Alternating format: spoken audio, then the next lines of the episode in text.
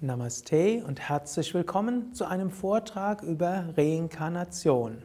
Mein Name ist Sukadev, ich bin Gründer und Leiter von Yoga Vidya und ich möchte heute ein paar Überlegungen mit dir teilen zu Reinkarnationsvorstellungen in verschiedenen Kulturen und verschiedenen Völkern.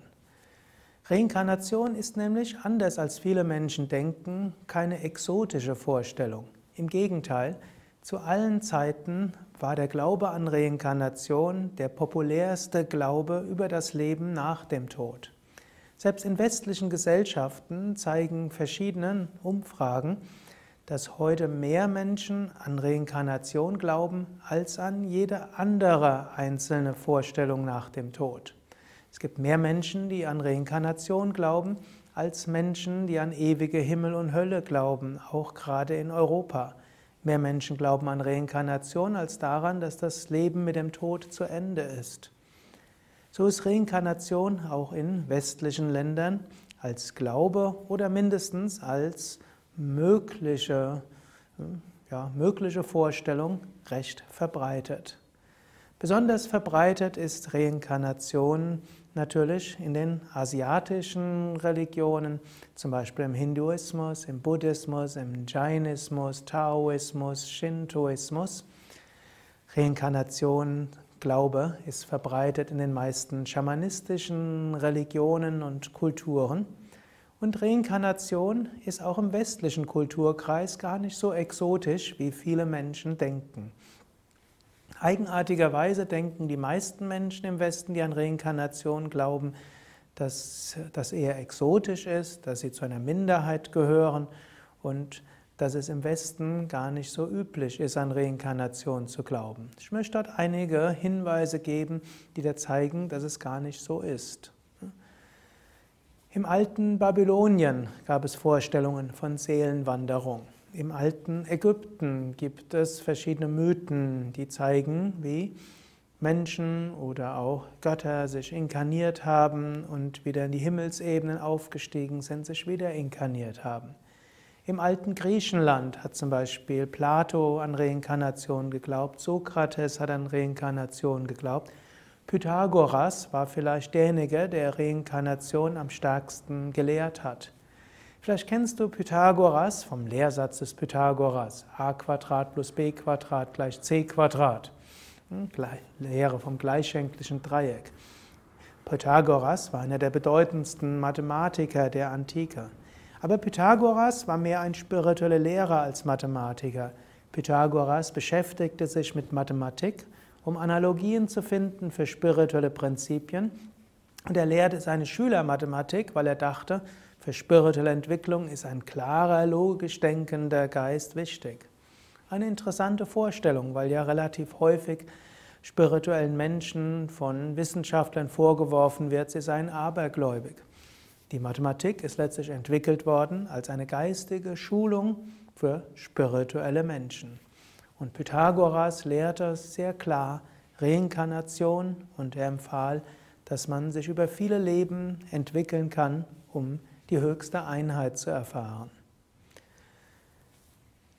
Die griechische Antike geht weiter und entwickelte sich zur römischen Antike. Im alten Rom glaubten sehr viele an Reinkarnation. Cicero, vielleicht einer der bekanntesten. Im ganzen griechisch-römischen Altertum gab es eine große Strömung von Menschen und Philosophen und religiösen Richtungen, die von Reinkarnation ausgingen. Auch im Judentum gab es immer schon Strömungen, die von Reinkarnation ausgegangen sind. Wir finden im Talmud solche Diskussionen. Wir finden im mittelalterlichen Judentum Strömungen, wie zum Beispiel die Kabbalisten, die von Reinkarnation ausgehen. Die alte jüdische Schrift Soha beschreibt die Reinkarnation.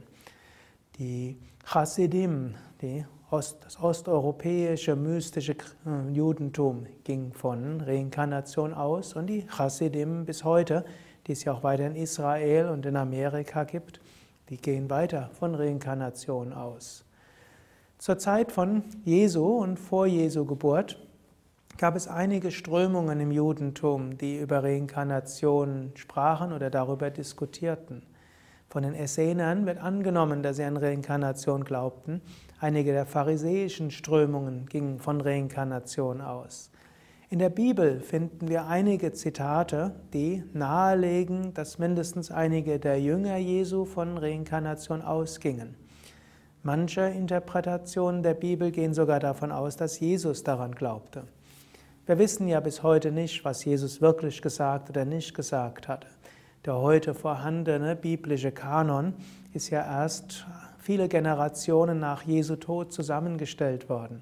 Und es gab ne, die Jahrhunderte und mindestens die Jahrzehnte nach Jesu Tod einige apokryphe Evangelien und Schriften und Briefe, die sehr klar über Reinkarnation sprachen. Es gab, gibt das gnostische Christentum, welches von Reinkarnation ausging. Es gab Kirchenlehrer wie Origenes, der die Reinkarnation beschrieben hat.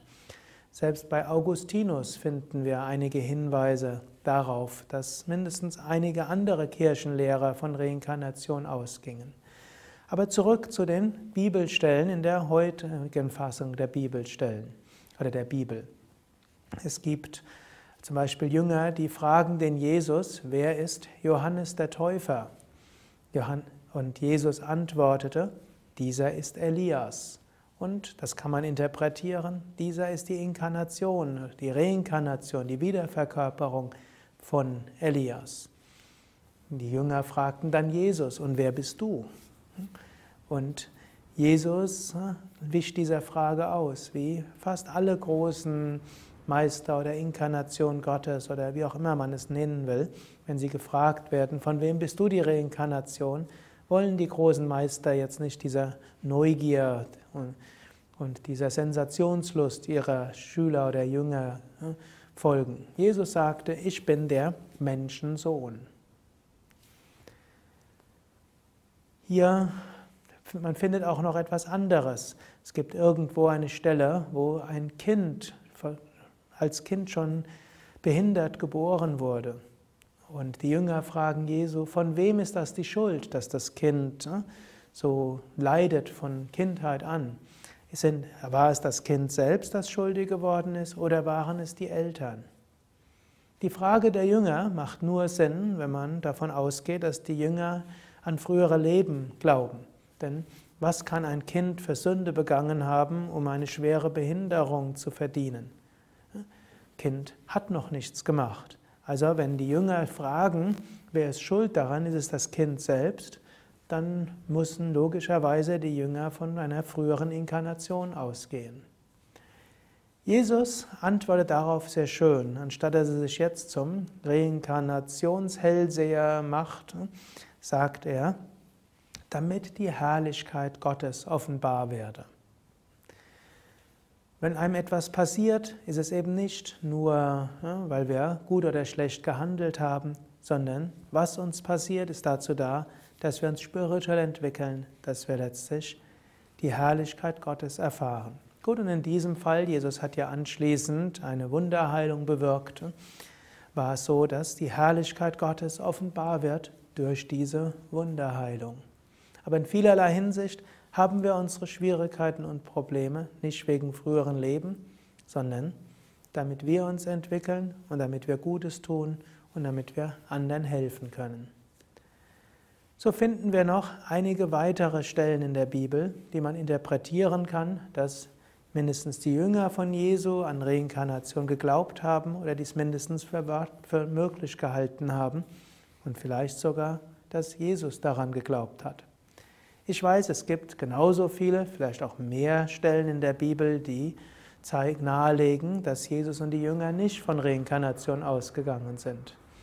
Das ist meiner Ansicht nach ja auch eine bestimmte Größe des Neuen Testamentes, wie auch des Alten Testamentes. Viele philosophische Glaubensrichtungen finden sich dort wieder. Nichtsdestotrotz wir können zu allen Zeiten im Christentum auch eine breite Strömung finden von Reinkarnation. Wir finden einige Mystiker, die Reinkarnationsglauben angedeutet haben, und wir finden es in, den, der Neuzeit Äh, Goethe hat an Reinkarnation geglaubt. Schopenhauer hat an Reinkarnation geglaubt. Vermutlich Nietzsche und viele andere Geistesgrößen des 18., 19. und 20. Jahrhunderts. Reinkarnation ist also nicht eine so exotische Vorstellung für das Leben nach dem Tod, wie manche annehmen. Es ist letztlich eine logische Vorstellung. Es ist eine, die dem Leben einen Sinn gibt. Glaube an Reinkarnation hilft, dieses Leben gut zu leben, hilft auch den Tod mit einzubeziehen, hilft engagiert zu sein, entspannt zu sein, ein höheres Ziel zu haben und sich bewusst zu werden, dieses Ziel werden wir irgendwann erreichen. Wenn nicht in diesem Leben, dann im nächsten Leben. Das war der heutige Vortrag zum Thema Reinkarnation und Leben nach dem Tod. Auf unseren Internetseiten unter www.yoga-vidya.de findest du noch viele weitere Videos zum Thema Reinkarnation, spirituelles Leben, Yoga und Meditation. Du findest viele MP3-Vorträge und viele Internetseiten zum Thema. Ich habe auch ein Buch geschrieben, das nennt sich Karma und Reinkarnation. Dieses kannst du dir auch im Shop auf unseren Seiten käuflich erwerben, bestellen. Alles Gute, bis zum nächsten Mal.